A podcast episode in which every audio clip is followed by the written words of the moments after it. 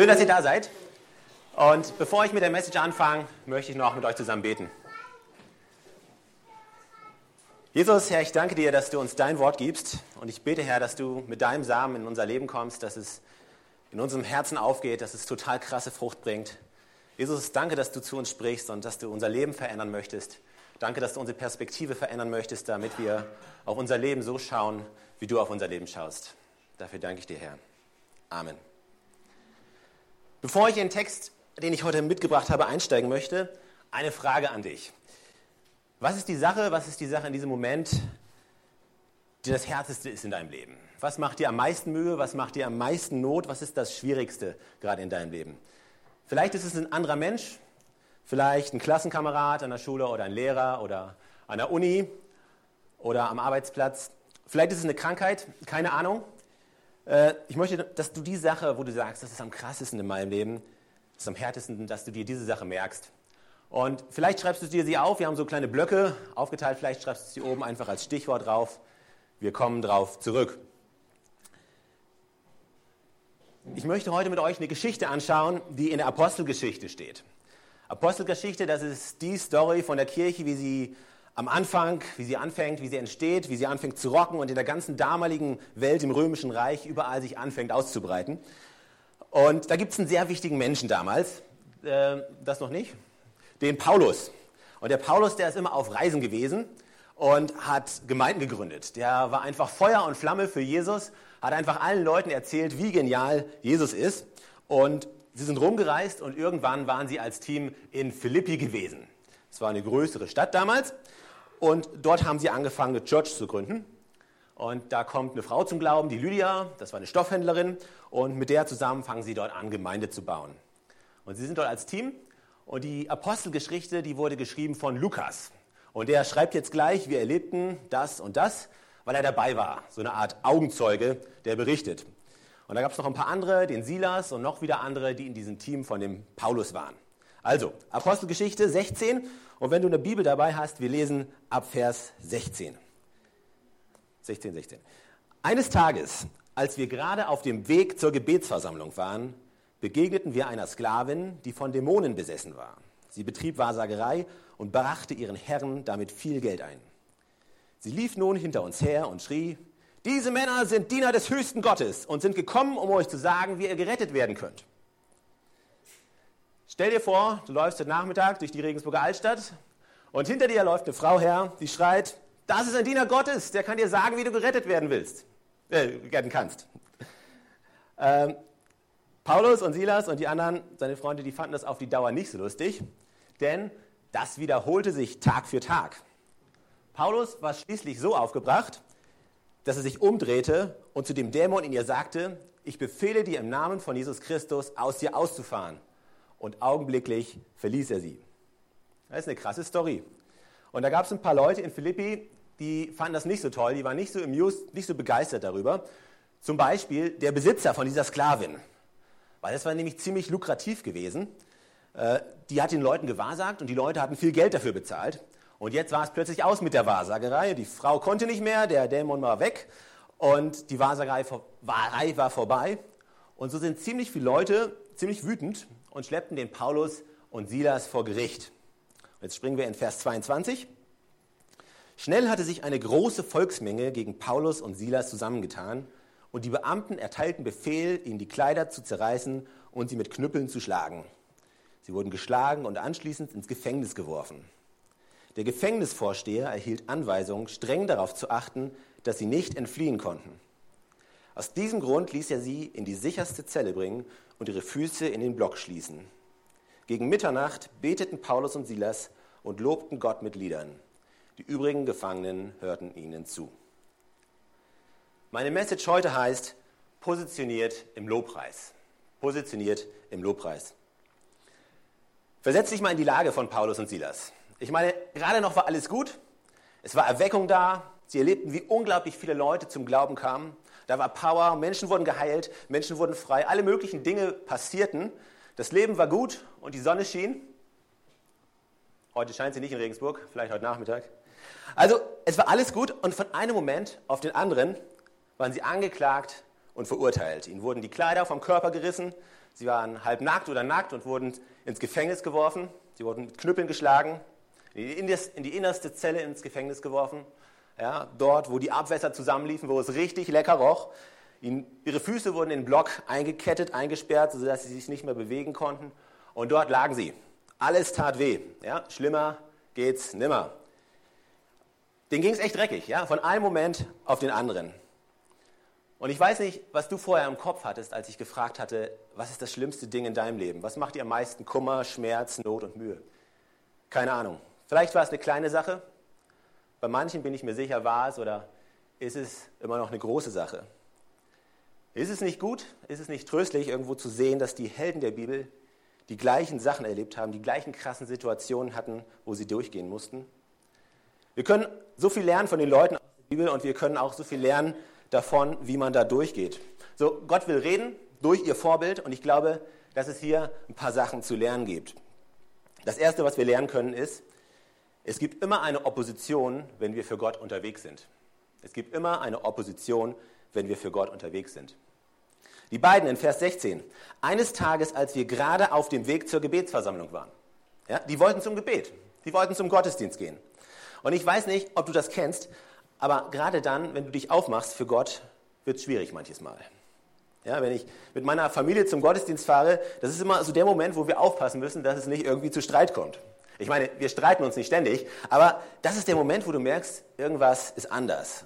Oder du hast dich gerade entschieden, ich will was Neues anfangen für Gott, ich will in der Church dienen, ich will was anpacken mit Gott und plötzlich passiert was Krasses in deiner Arbeitsstelle oder du wirst krank oder irgendetwas kommt und du merkst, es sind Schwierigkeiten da, es sind Widerstände da, es gibt Gegenwind, wenn du Vollgas geben möchtest für Jesus. Mir geht es manchmal so, dass ich, wenn, wenn ich voll inspiriert bin, dass der Gegenwind kommt. Ja, wir waren vor etlichen Jahren, schon einige Zeit her, äh, mit einigen Leuten in, in Köln gewesen, zur Cologne Worship Night mit Lothar Kosse. Und damals hatten wir noch kein Navi gehabt. Ja? Wir hatten nur so eine Karte, so eine Deutschlandkarte, da war Köln so ein Punkt. Und äh, wir mussten auf die andere Rheinseite, weil das war auf der anderen Rheinseite. Und wir hatten es irgendwie geschafft, auf diese Rheinbrücke zu kommen und sind dann rübergefahren. Und eine Minute später befanden wir uns wieder auf der Rheinbrücke in die entgegengesetzte Richtung, weil wir irgendwie den falschen Abzweiger genommen hatten. Und die Zeit wurde langsam knapp und ah, wir haben es dann wieder geschafft, noch ein paar Mal verfahren. Und dann waren wir wieder auf dieser Rheinbrücke und diesmal wollten wir alles richtig machen. Und äh, wir fahren so dahin und plötzlich macht es Klick denke ich, hey, da hat dich doch jemand fotografiert. Und das ist so diese, diese, diese Art von Fotos, wo das Preis-Leistungs-Verhältnis nicht wirklich stimmt. Ja? Also das ist, äh, ich meine, ich war zu schnell gewesen, aber nicht absichtlich. Ja? Also äh, es war irgendwie, naja, also auf jeden Fall, der ganze Abend drehte sich bei mir nur noch darum, hey, kriegst du jetzt einen Punkt, musst den Führerschein abgeben. Und nicht, ich war nicht mehr ausgerichtet auf das, weshalb ich eigentlich da war. Und weißt du, gerade wenn du voll ermutigt bist, wenn du voll inspiriert bist und vielleicht sagst du, hey, das ist unfair. Warum genau dann die Schwierigkeiten? Warum genau dann die Schwierigkeiten, wenn ich loslegen will für Jesus, wenn ich neue Schritte gehen will? Warum gerade dann der Gegenwind? Und es hat einen ganz einfachen Grund, denn der, der den Gegenwind macht, der ist nicht fair. Der Feind von Gott, der Teufel, der verhindern will, dass du mit Jesus vorangehst, der ist nicht fair und der wird nie fair sein. Also sei nicht überrascht. In 1. Petrus 5, Vers 8, da steht, seid besonnen und wachsam und jederzeit auf einen Angriff durch den Teufel, euren Feind, gefasst.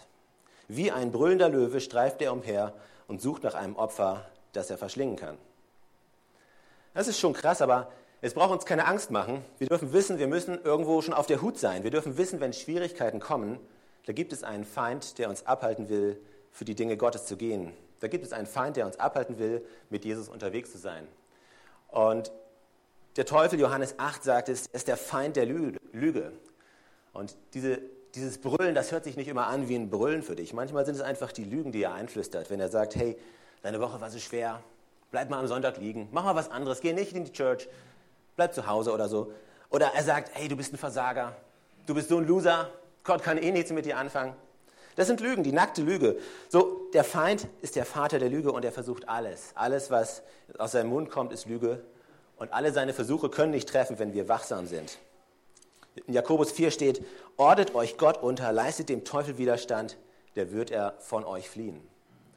So, Gott ist auf unserer Seite und er hat uns mehr Power gegeben als alles das, was irgendwo gegen uns steht. Aber wir müssen das annehmen. Und wir werden heute Morgen uns ein paar Dinge angucken und über ein paar Dinge reden, die dazu beitragen, dass wir Widerstand leisten mit Erfolg. Das nächste, was wir lernen können bei Paulus und Silas, das hängt mit dem zweiten zusammen, nämlich unsere Umstände sind oft kein Indikator für richtig und falsch. Unsere Umstände sind oft kein Indikator für richtig oder falsch. Paulus und Silas, also halbnackt, Schmerzen am Körper, alles tut weh in diesem stinkenden Gefängnis. Aber schauen wir uns an, was sie getan haben. Ja, sie haben nichts falsch gemacht. Dass sie in diesen bescheidenen Umständen waren, ist kein Zeichen dafür, dass sie irgendetwas falsch gemacht hätten. Sie haben alles richtig gemacht. Ja, sie waren für Jesus unterwegs. Alles war absolut eins plus mit Sternchen. Und trotzdem erleben wir das. Auch in unserem Leben. Und nach meiner Überzeugung verpeilen wir manchmal das bei uns und auch an anderen. Wir sehen das in unserem Leben und wir sehen, okay, jetzt bin ich krank. Oder jetzt ist diese Schwierigkeit da, jetzt ist das kaputt gegangen. Und wir denken, oh Gott, du bestrafst mich. Und auch im Leben von anderen. Du siehst jemanden, dem es nicht gut geht und denkst, aha, bestimmt im Verborgenen. Ja? Bestimmt ist da irgendwas nicht in Ordnung bei dem. Ich meine, es gibt diese Seite und wenn es uns schlecht geht, dann dürfen wir Gott fragen, ist hier was, was du mir sagen möchtest? Denn es gibt auch ein Prinzip von Saat und Ernte. Wenn ich in meinem Leben Schlechtes sehe, dann brauche ich mich nicht zu wundern, wenn ich auch irgendwo Schlechtes ernte. Okay, aber davon rede ich nicht. Wenn ich aber prüfe und wenn ich sage, Gott, gibt es irgendwas, was du mir sagen willst und ich merke, Gott sagt mir nichts, dann darf ich im Frieden Gottes sein und dann darf ich wissen, auch wenn die Umstände heftig sind, ich brauche jetzt nicht an mir zu zweifeln, sondern es ist Zeit aufzustehen, es ist Zeit, mich zu positionieren in Gott und in seinem Lobpreis und zu sagen, ich gehe da durch mit dir, Gott. Wir hatten im letzten Sommer bei einer Livestream-Night Aufbau gehabt, mit einem Team von ein paar Leuten und ich war da auch mit dabei und wir waren so kurz vor der Mittagspause, es war fast so alles ziemlich fertig, was wir fertig haben wollten. Und ich gehe so eine Treppe runter von der Bühne und plötzlich macht Zonk in meinem Knie. Und ich denke, okay, irgendwas ist nicht in Ordnung kannst dein Bein irgendwie nicht mehr bewegen, ist irgendwie steif. Und es ist dann auch nicht weggegangen. Bin dann über die Mittagspause schnell ins Krankenhaus und habe das untersuchen lassen und die meinten, ja, da ist was gerissen. Kam dann raus, ist Meniskusriss. Also nicht sehr toll. Und ich habe mich angefangen zu ärgern und habe gedacht, hey Gott, was soll das? Ich bin jetzt für dich unterwegs. Ich arbeite jetzt für dich am Sonntag und jetzt kommt sowas. Und, und irgendwann hat es Klick gemacht und ich habe gedacht, okay, komm gibt es irgendwas, was du mir sagen möchtest, Gott? Und da war nichts und die Dinge waren in Ordnung und irgendwie kam ich auf den Trichter, okay, wenn die Sache jetzt total bescheiden ist, das ist jetzt total, total blöd, aber ich werde jetzt Gott nicht anklagen, ja? Ich werde ihm jetzt vertrauen und er wird mich versorgen und er wird mich hier durchbringen. Und vielleicht werde ich dieses Jahr keinen Marathon mehr laufen können oder Extremsportarten auch er vielleicht nicht machen, aber Gott wird mich heilen. Und Paulus und Silas, sie haben alles richtig gemacht und trotzdem waren sie in diesen krassen Umständen und mussten das erleben. Kleine Umfrage heute Morgen. Wer von euch möchte einen starken Glauben haben? Darf ich mal sehen? Okay, sind, sind fast alle. Ich mache jetzt keine Gegenprobe. Aber was, was schreibt Jakobus? Er schreibt folgendes im Vers 2 seines ersten Kapitels. Liebe Brüder, Schwestern sind übrigens auch gemeint, wenn in schwierigen Situationen euer Glaube geprüft wird, ja, oder wenn ihr in Versuchung kommt, in Prüfung kommt, dann schreibt er, dann freut euch darüber. Dann freut euch darüber. Wenn euer Glaube, wenn, wenn ihr in Versuchung kommt, dann freut euch. Und dann kommt die Begründung, denn wenn ihr euch darin bewährt, wächst eure Geduld und durch die Geduld werdet ihr bis zum Ende durchhalten und dann wird euer Glaube zur vollen Reife gelangen und vollkommen sein und nichts wird euch fehlen. Euer Glaube wird zur vollkommenen Reife gelangen. Das klingt doch gut, oder? Aber wie kommen wir dahin? Durch die Schwierigkeiten, durch die Prüfung, durch die Versuchung, durch die Herausforderung kommen wir dahin. Und wenn wir da durchgehen, dann wächst unser Glaube und da wird unser Glaube vollkommen sein, er wird stark sein. Das ist, was unseren Glauben zur vollkommenen Reife bringt. Und weißt du, wenn du keine Schwierigkeiten hast in deinem Leben, wenn alles nur easy going ist, dann wirst du keinen starken Glauben aufbauen können. Ja? Freude ist angesagt. Und wenn du in Schwierigkeiten bist, dann sag dir, okay, ich werde mich jetzt freuen, weil das wird mir zu meinem Besten dienen und mein Glaube wird stark in diesen Schwierigkeiten. Jetzt gibt es was Drittes, was wir lernen können bei Paulus und seinem Freund Silas. Und das ist, entscheidend ist, wie wir in den Umständen reagieren. Entscheidend ist, wie wir, wie wir in den Umständen reagieren.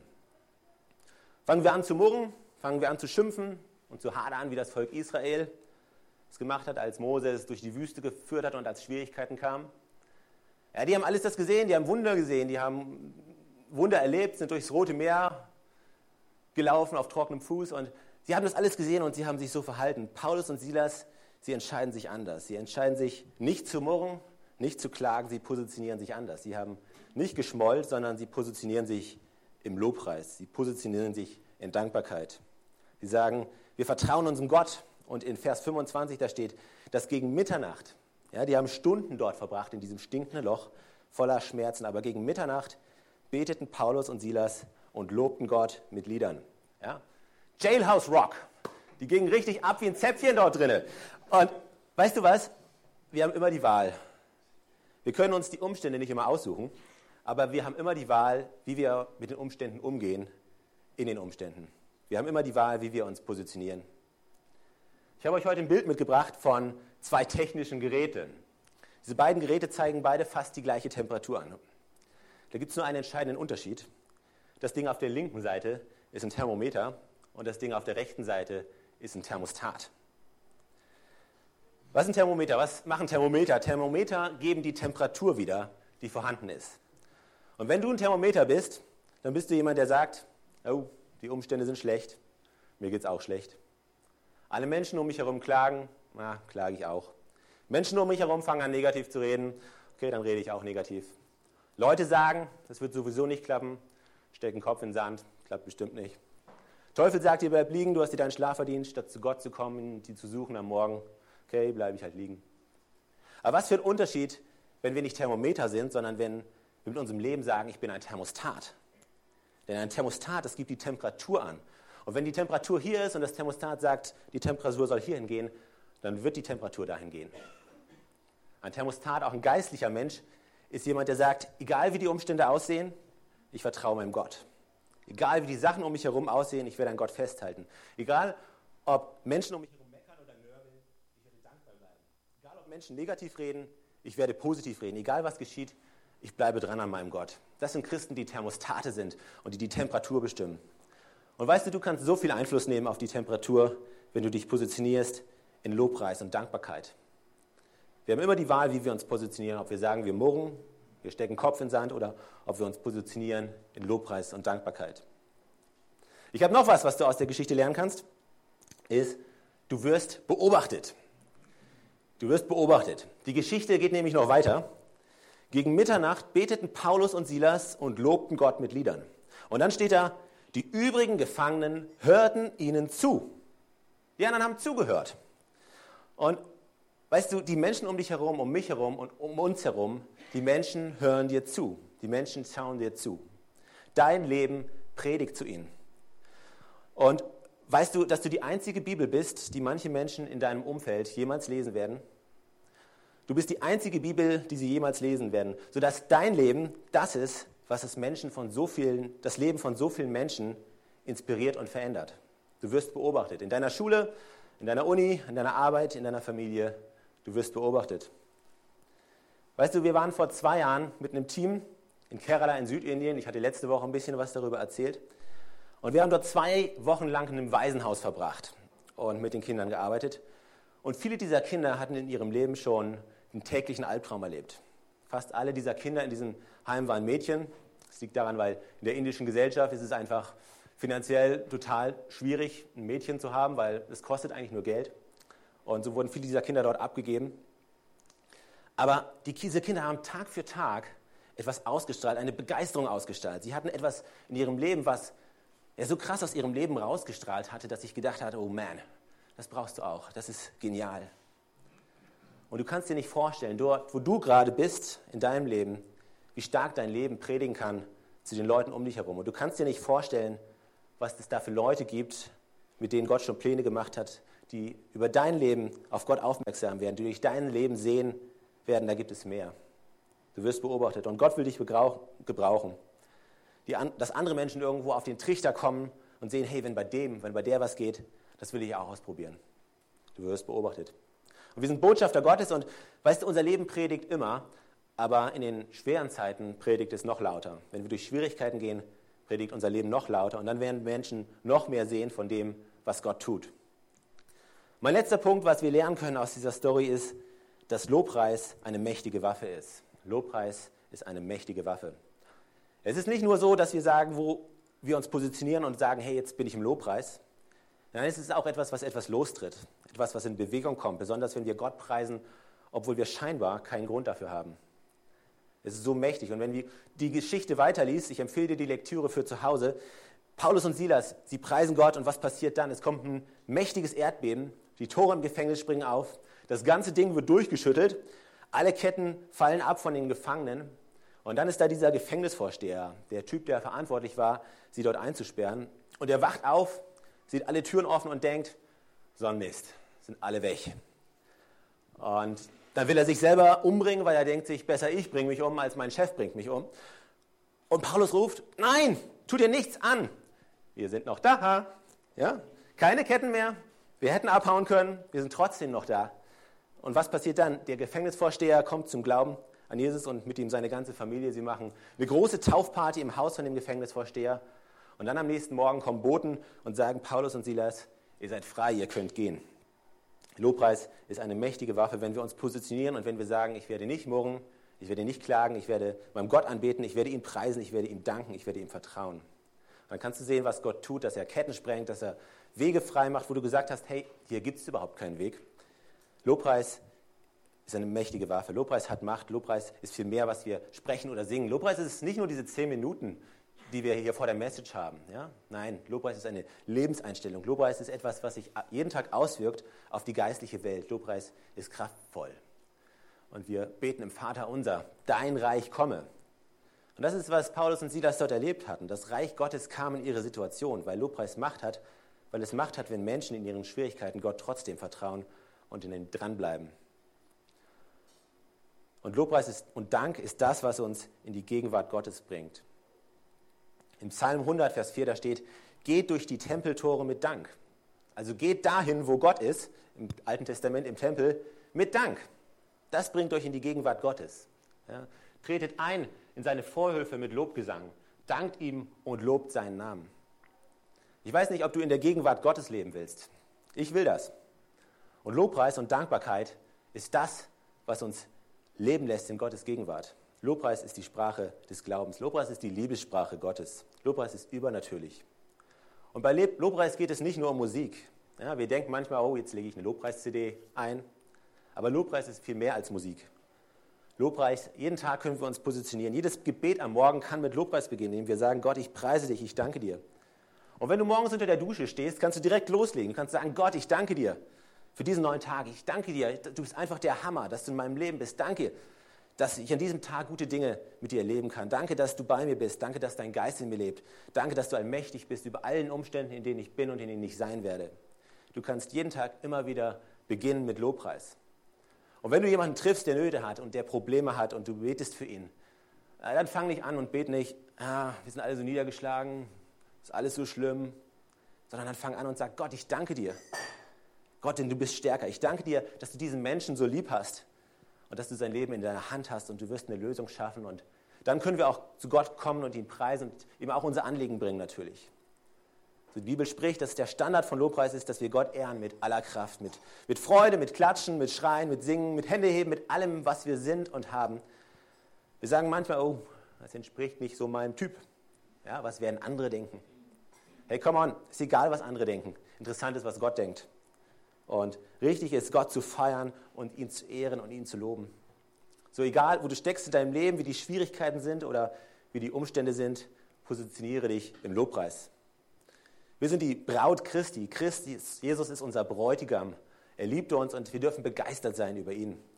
Und wenn du in Traurigkeiten bist, wenn du in Schwierigkeiten bist, dann schau, schau dir an, was Jesaja sagt. Jesaja schreibt aus der Perspektive von Jesus, obwohl er viel früher geschrieben hat, schreibt er prophetisch auf Jesus. Und er sagt, er hat mich gesandt, um es den Trauernden zu ermöglichen, dass es ihnen ein Kopfschmuck anstelle von Asche gegeben werde, dass ihnen Freudenöl anstelle von Trauerkleidern und Lobgesang anstelle eines betrübten Geistes gegeben werde und dass man sie Eichen der Gerechtigkeit und Pflanzen zur Verherrlichung des Herrn nennen kann. Das ist, was Jesus für dich erworben hat. Aber schauen wir uns an, warum haben sich Paulus und Silas so verhalten? Ja, weil sie die richtigen Lobpreisratgeber gelesen hatten oder während der Woche die passenden Lobpreis-CDs gehört haben. Das war nicht der Grund, sondern sie haben auf Jesus geschaut. Und weißt du, ich habe euch eben dieses Beispiel gebracht mit dem Thermometer und dem Thermostat. Oder ich gesagt, dass sich Gott Menschen wünscht, die Thermostate sind. Das ist richtig, aber weißt du, ein Thermostat alleine kann die Temperatur nicht ändern. Ein Thermostat allein, du kannst dich noch so anstrengen als Thermostat und du wirst die Temperatur in deiner Umgebung nicht ändern. Interessant wird es erst, wenn das Thermostat an einer Heizung angeschlossen ist. Und das will Jesus sein.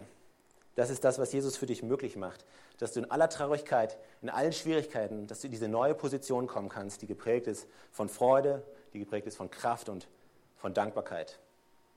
Und ich weiß nicht, wer hier ist, der mit Trauer kämpft heute, wer mit krassen Umständen kämpft, aber ich lade dich ein, dich heute zu positionieren in Jesus. Und wenn du bereits Christ bist, dann mach dir neu bewusst, dass es diese einzige Position ist, die in deinem Leben letztendlich zählt. Lass uns mal zusammen aufstehen und zu Gott reden. Jesus, ich danke dir von ganzem Herzen und ich danke dir, dass du das erworben hast für uns, dass wir in aller Traurigkeit, in allen Schwierigkeiten doch eine andere Position einnehmen können. Eine Position der Freude, eine Position des Dankens und des auf dich Vertrauens. Und ich danke dir, dass du unser Vertrauen nicht enttäuscht. Und in Jesu Namen spreche ich das über jedem aus, der hier gerade durch Schwierigkeiten geht, der in Krankheit ist.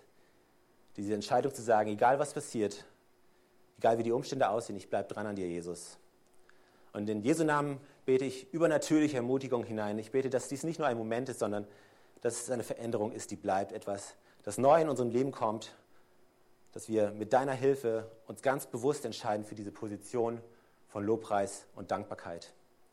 Jesus, wir ehren dich, du bist der allmächtige Gott, du bist über allen, du bist der König der Könige, der Herr der Herren, der Präsident der Präsidenten, du hast alle Macht, nichts übersteigt deine Möglichkeiten, dafür danke ich dir. Amen.